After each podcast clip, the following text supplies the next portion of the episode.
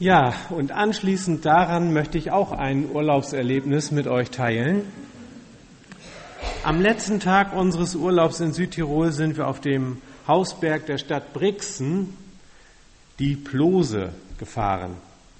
Mit dem Sessellift ging es ganz gemütlich nach oben und da oben sind wir dann erstmal so einen schönen Rundweg gewandert. Da gab es dann auch ein paar Attraktionen für die Kinder, wo sie ein bisschen rumbalancieren konnten auf so einem Woodwalk oder also so ein Holzweg, also Sachen aus Holz waren da gemacht, richtig entspannt, richtig schön.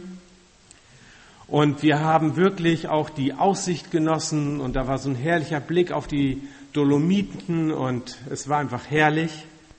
Doch der Höhepunkt, das war der Abstieg. Denn da oben, da konnte man Mountain Cars mieten. Das sind ja bessere Cat Cars, würde ich mal sagen also wesentlich bessere Catcars mit richtig tollen Bremsen, ohne Pedale. Da setzt man sich dann rein und schiebt ein bisschen an und dann geht's bergab. Aber nicht jetzt irgendwelche Wanderwege. Ich glaube, das kann nur ungut enden. Nein, einen normalen Weg, der einfach auch für die Versorgung der Hütten da oben und des ganzen Gebiets da oben äh, mit Autos befahrbar ist. Und an zwei Tagen oder drei Tagen in der Woche war das eben möglich, dass man sich diese Dinger da mietete und dann eben alle los. Also Antje mit Friederike, Jonathan und ich, jeder eins. Und das war herrlich. Anrollen und los ging's. Mit dem Bremsen mussten wir das Ding unter Kontrolle halten damit man natürlich nicht aus der Bahn geworfen wird, denn man kriegt da schon richtig Fahrt. Hui, wie schön es runterging. Ich habe das so richtig genossen. Man kam so richtig in Fahrt. Und ich sause, sause im Sausewind. Und plötzlich steht da mein Junge mit seinem Fahrzeug mitten auf der Fahrbahn. Er kommt nicht wieder in Gang. Ich bremse, steige aus, meinem Mountain aus schiebe ihn an und weiter geht's. Hui, immer weiter bergab. Und in der nächsten Kurve steht mein Junge wieder. Ich bremse und schiebe ihn an und gebe ihm einen Tipp. Du darfst nicht so viel bremsen. Und weiter geht's. Hui, und nach kurzer Zeit steht mein Junge wieder. Aber diesmal nicht in der Mitte des Weges, sondern am Abgrund. Er ist von der Bahn abgekommen und Gott sei Dank noch rechtzeitig zum Stehen gekommen. Manchmal bremst das Leben uns aus. Wir verstehen nicht, warum das geschieht. Wir merken nur, wir kommen nicht voran. Es geht nicht mehr weiter wie vorher. Ein plötzlicher Trauerfall, wie wir ihn kürzlich erlebt haben, ist für die meisten wie eine Vollbremsung. Manchmal rollen wir noch ein Stückchen über die Beerdigung und die Erledigung der Formalitäten hinaus, doch irgendwann holt uns die Realität ein und wir merken, dass wir zum Stehen gekommen sind. Wie gehen wir damit um? Wir selbst, die wir unmittelbar betroffen sind, wir Freunde, Verwandte, Arbeitskollegen, wir das soziale Umfeld, wir die christliche Gemeinde.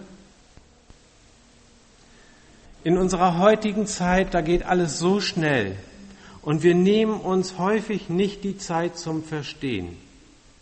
Wir sind stets und ständig bemüht, die Dinge am Laufen zu halten, so wie ich meinen Jungen am Laufen halten wollte. Hui und anschieben und weiter geht's der Schmerz, das Unverständnis, die vielen, vielen Fragen, die ein Trauerfall aufwirft, wirft, die werden verdrängt, nicht verarbeitet.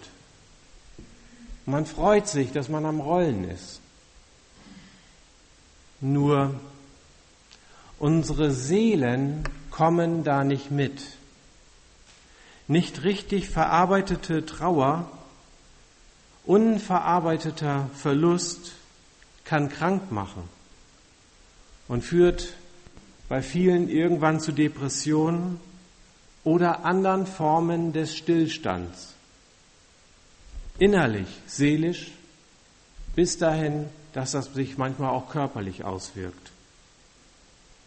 Manche kommen in den Stillstand, indem sie nur noch in der Vergangenheit leben, um sich dieser neuen Realität des Verlustes nicht stellen zu müssen. Wo stehen wir heute angesichts dessen, was geschehen ist? Und wir haben ja nicht nur diesen Trauergefall gehabt, sondern auch andere. Heute ist Sonntag. Und der Sonntag, der soll ein Ruhetag sein. Ein Tag für die Seele, um zu verarbeiten um zu verstehen, was in der vergangenen Woche oder in der letzten Zeit geschehen ist. Jede Woche, an jedem siebten Tag bremst Gott uns aus. Das ist der Sinn des Sabbats. Das ist der Sinn des Sonntags. Ist Ihnen das auch schon mal aufgefallen, dass ihre Seele nachkommen muss? Bei dem Tempo, das wir heute drauf haben, bleibt unsere Seele häufig irgendwo zurück. Am Sonntag könnte sie Anschluss finden. Ja, wenn, wenn wir nicht ständig in Bewegung wären. Unser Leben gleich bildlich gesprochen einer abschüssigen Bergfahrt. Aber es kann nicht immer steil bergab gehen. Es muss diese Kurven geben, die uns umlenken und dann gehen wir wieder Fahrt auf und dann wieder und so. Sonst kommen wir viel zu schnell da unten an. Wir sollen unser ganzes Leben doch leben, die ganze Zeit auskosten. Man kann diesen Berg tatsächlich von ganz alleine runterfahren. Einfach nur dem Gefälle folgen, durch das Gefälle beschleunigt werden. Und wenn wir zu schnell werden, können wir unser Leben nur noch schwer unter Kontrolle halten. Und dann bauen wir einen Unfall und schlimmstenfalls stürzen wir den Abhack hinunter. Was tut man denn, wenn die Kurve kommt? Man bremst, geht langsam in die Kurve, stabilisiert die Lage und nimmt auf der Geraden wieder Fahrt auf, bis die nächste Kurve kommt. Das meine ich damit, wenn ich sage, am Sonntag sollen wir auf die Bremse treten, damit wir nicht zu schnell werden. Wie oft denken wir, also die Welt, die wird immer verrückter. Und wir machen uns unsere eigenen Theorien, warum das so ist. Und dann kommen solche Worte wie Konsum, Internet, mobile, digitale Medien, Mobilität. Das alles ist doch erfunden, um uns voranzubringen, um die Welt ein Stückchen besser zu machen, um Menschen zu verbinden und den Austausch von Gedanken, Wissen und Waren zu fördern. Aber schaut euch doch mal die Welt an. Ist das wirklich so? Ist sie wirklich besser geworden? Sind wir wirklich besser miteinander verbunden? Kommen wir wirklich voran auf der Lebensbahn? Nicht wirklich. Und warum ist das so? Es gibt darauf eine geistliche Antwort weil wir den Sabbat nicht befolgen. Gott hat uns zehn Gebote gegeben und im, zehn, im dritten Gebot, da heißt es doch, du sollst den Feiertag heiligen. Am siebten Tage sollst du ruhen. Aber das können wir gar nicht mehr. Und das hat aber eine Konsequenz. Unsere Seelen kommen nicht nach. Wir kriegen das Tempo aus unserem Leben nicht raus. Und deshalb bauen wir bildlich gesprochen einen Crash nach dem anderen. Folgen Sie nicht der Stimme, die Ihnen sagt, du musst nicht so viel bremsen. Am Sonntag ist der Tag zum Bremsen.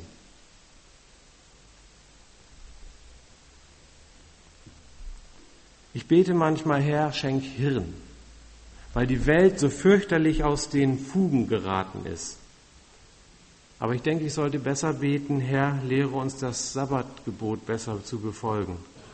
Lass diese Welt mal zur Ruhe kommen. Wir müssen alle auf die Bremse treten, alle den Sonntag heiligen, um nicht am Abgrund zu landen. Jesus Christus sagt, der Sabbat oder für uns eben der Sonntag ist um des Menschen willen gemacht, für unsere Seelen. Er soll uns helfen, indem er uns ja, hilft, zur Ruhe zu kommen, auf die Bremse zu treten und die Möglichkeit gibt, das Geschehene zu verarbeiten und uns neu auf Gott auszurichten.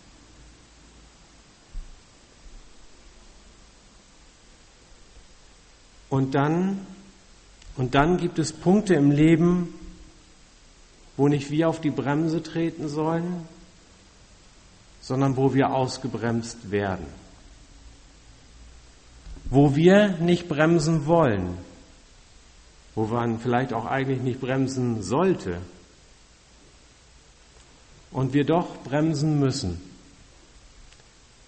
Wir kommen zum Stehen durch den Tod eines lieben Menschen, durch den Zerbruch einer Ehebeziehung, durch den Verlust des lang gewohnten Arbeitsplatzes, durch eine schwere Krankheit und Dinge, die zum Glück hier nicht passieren, wie Kriegsereignisse und andere Katastrophen. Egal, was die Ursache ist, wir kommen zum Stehen durch etwas, was wir nicht wollen. Wir kommen zum Stehen durch etwas, was wir, wenn es geschieht, auch nicht verstehen. Was aus unserer Sicht einfach passiert, ohne unser Einverständnis. Mit der Konsequenz, unser Leben geht nicht so weiter wie vorher. Das fühlt sich vielleicht schlimm an, schmerzvoll, und vielleicht sogar sinnlos. Es passieren Dinge, die man am nächsten Sabbat nicht einfach aufarbeiten kann, wo wir vielleicht Monate und Jahre brauchen, um wieder in die Spur zu kommen und wieder Fahrt aufzunehmen auf unserem persönlichen Lebensweg. Mit dem Tod eines geliebten Menschen oder einer Trennung verlieren wir etwas, was unser Leben entscheidend prägte. Wir verlieren ein Stück Heimat für die Seele, wenn einschneidende Erlebnisse wie Tod, Scheidung, schwere Krankheit passieren, ja, dann ist diese Heimat, ein Stück Heimat verloren gegangen. Komm, Mama, du wohnst jetzt bei uns, sagten die Kinder, als der Ehegatte gestorben war und man gesehen hat, dass sie alleine den Alltag nicht mehr bewältigen kann. Die Kinder, die haben da eine praktische Lösung gefunden und bringen dafür vielleicht sogar Opfer auf. Und dennoch klappt das neue Zusammenleben mit der Mutter anfangs nicht so, wie man es sich vorstellt, weil die Seele Zeit braucht, den Verlust der angestammten Heimat zu verarbeiten. Den Verlust verarbeiten, das nennt man auch Trauerarbeit leisten. Und das ist eine schwere Aufgabe, die da geleistet werden muss. Und wenn das nicht geschieht, dann folgen weitere Katastrophen aus unverarbeiteter Trauer. Am Beispiel von Scheidungen kann man das häufig auch sehen. Sie haben vielleicht auch schon mal gehört diesen Begriff des Rosenkriegs, dass Mann und Frau sich weiterhin bekämpfen und sich gegenseitig das Leben schwer machen und die Kinder darunter leiden, wenn Kinder damit verbunden sind. Warum passiert das? Weil keine Trauerarbeit geleistet wurde und die neue Realität nicht akzeptiert wurde und verarbeitet wurde. Ja, aber wie soll denn Trauerarbeit geschehen? Wie weiß ich denn, dass ich das richtig mache? Und da kann man nur sagen, dafür gibt es keine allgemein verbindliche Antwort. Jeder trauert anders und jeder verarbeitet solche Dinge so, wie die Beziehungen nun mal sind. Und so, wie der eigene Lebensentwurf mal geplant war. Und so vielfältig, wie das alles ist, so ist unser eigenes Verarbeiten von Verlusten und Situationen, wo wir richtig ausgebremst werden. Und wenn wir nicht wieder in Gang kommen, das ist ein sicheres Zeichen, dass wir irgendetwas falsch machen. Wann wir in Gang kommen, das hängt von uns ab. Und es kann seine Zeit dauern. Und niemand kann von außen festlegen, wann das der Fall sein soll. Trauer braucht Zeit und Trauer braucht vor allen Dingen auch Geduld. Denn durch die Trauer verändert sich etwas in uns. Wir müssen jetzt ohne den anderen leben. Wir müssen uns lösen von dem, woran wir uns vielleicht gehängt haben und worauf wir uns gestützt haben. Trennen von einem Menschen, der unser Leben reich gemacht hat. Vorher haben wir uns auf den anderen verlassen. Nun aber ist es nicht mehr möglich. Nun kommt es auf dich an. Wer bist du ohne den anderen? Wer bist du ohne den Job, der jahrelang dein Leben ausgefüllt hat? Wer bist du ohne den du ohne die Gesundheit und die Kraft des Körpers, die du aufgrund einer schweren Krankheit plötzlich oder aufgrund des Alters schleichend verloren hast? Wer bist du ohne all das, was dich einmal geprägt hat? Ein Häufchen Elend, ein Mensch, der nur noch in der Vergangenheit lebt, ausgebremst? Wir erleben es jeden Tag.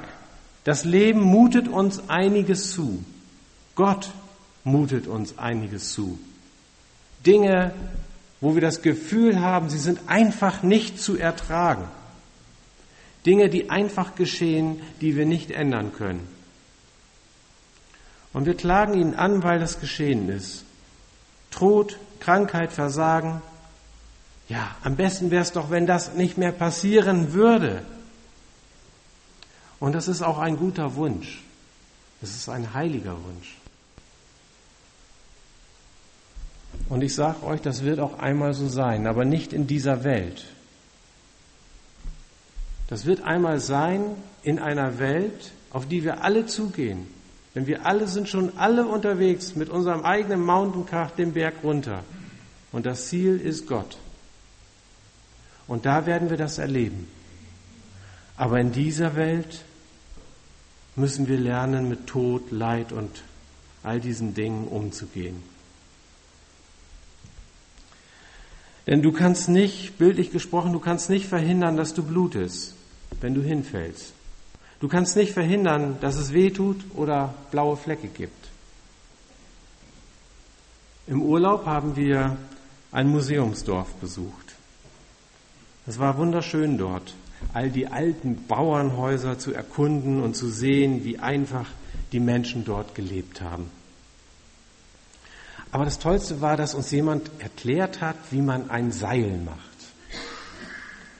Wie so ein Seil gedreht wird. Welche Werkzeuge dafür benutzt werden.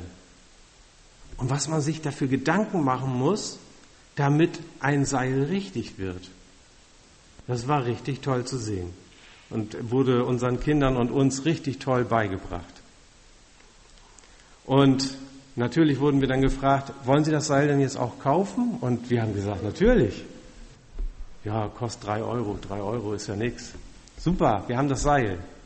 Und meine Tochter, die hat hauptsächlich an dem Seil gearbeitet, die wollte das natürlich sofort haben und äh, spielte damit rum.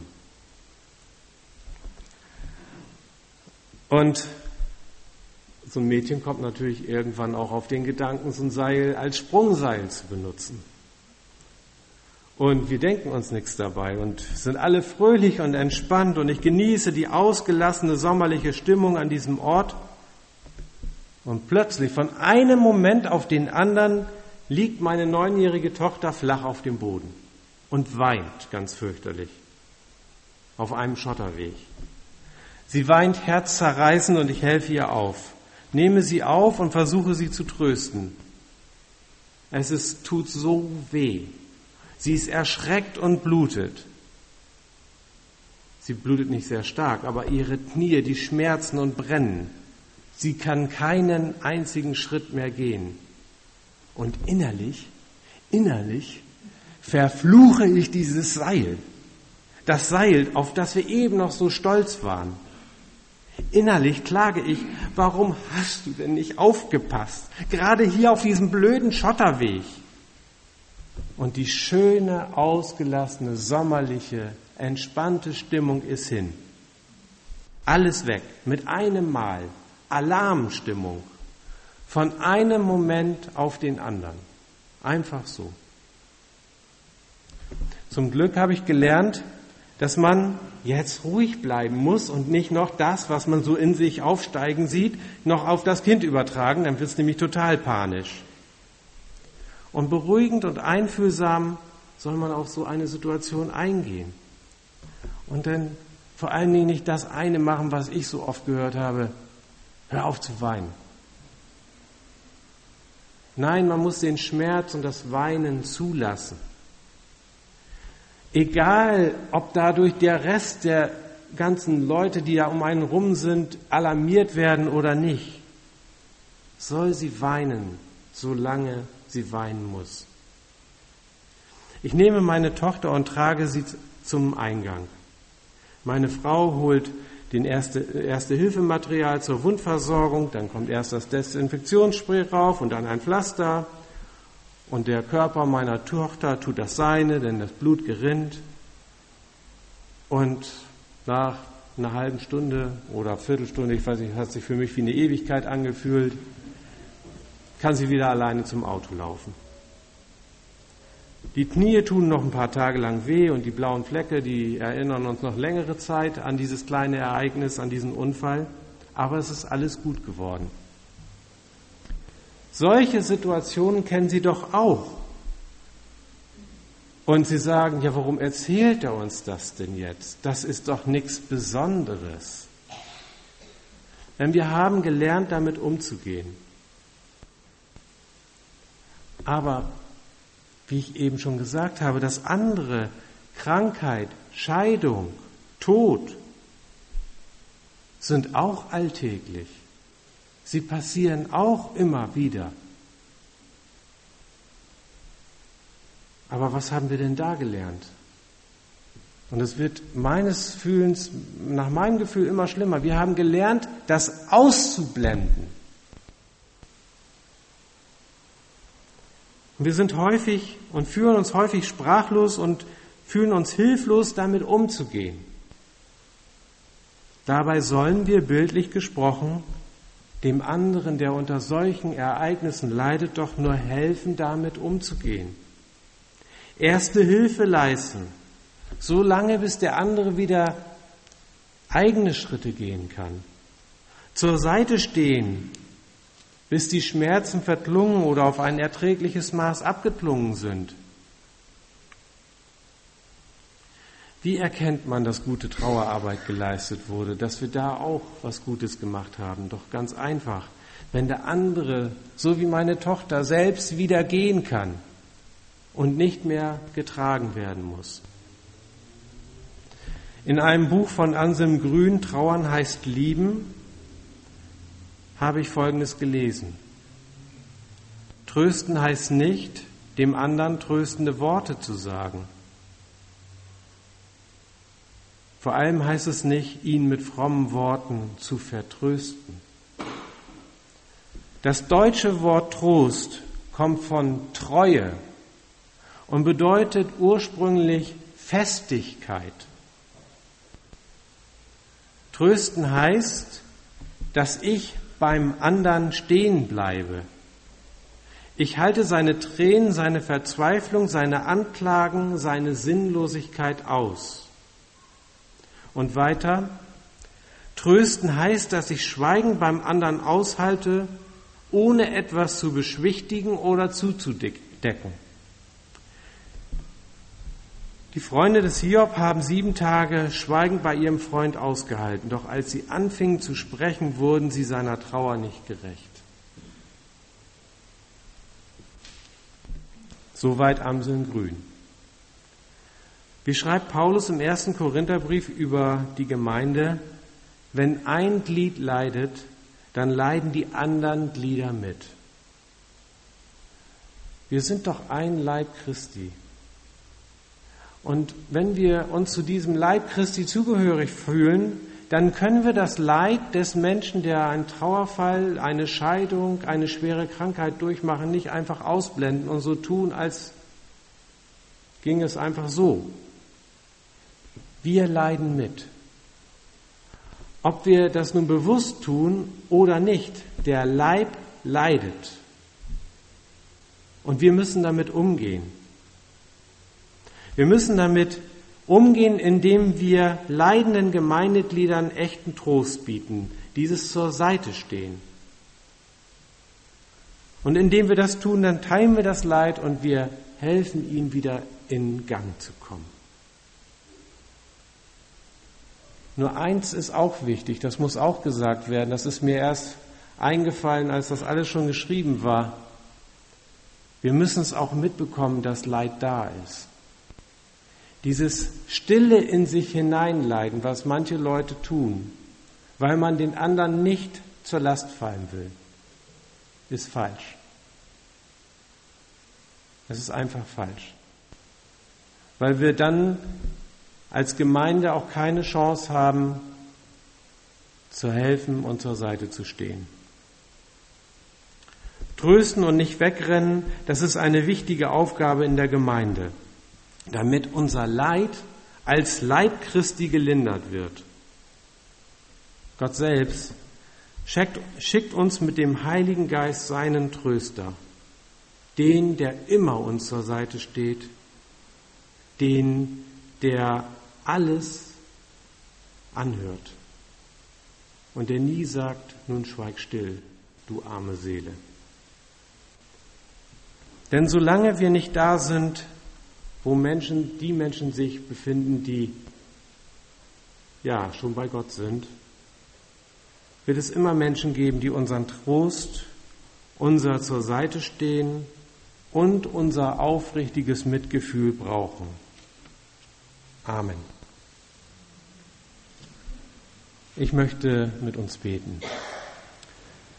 Herr Jesus Christus, wir danken dir für diesen Sonntag, diesen Tag, an dem wir auf die Bremse treten können. Lehre uns immer wieder neu, was es heißt, den Sonntag zu heiligen und durch den Sonntag geheiligt zu werden. Wir bitten dich für alle, die sich ausgebremst fühlen durch einen Trauerfall, Krankheit oder andere schlimme Ereignisse. Stehe ihnen bei und tröste sie. Mach sie stark und hilf das Geschehene zu verarbeiten. Hilf uns durch deinen Heiligen Geist, dass wir nicht wegschauen, sondern uns zuwenden und beistehen, egal wie lange das dauert. Amen.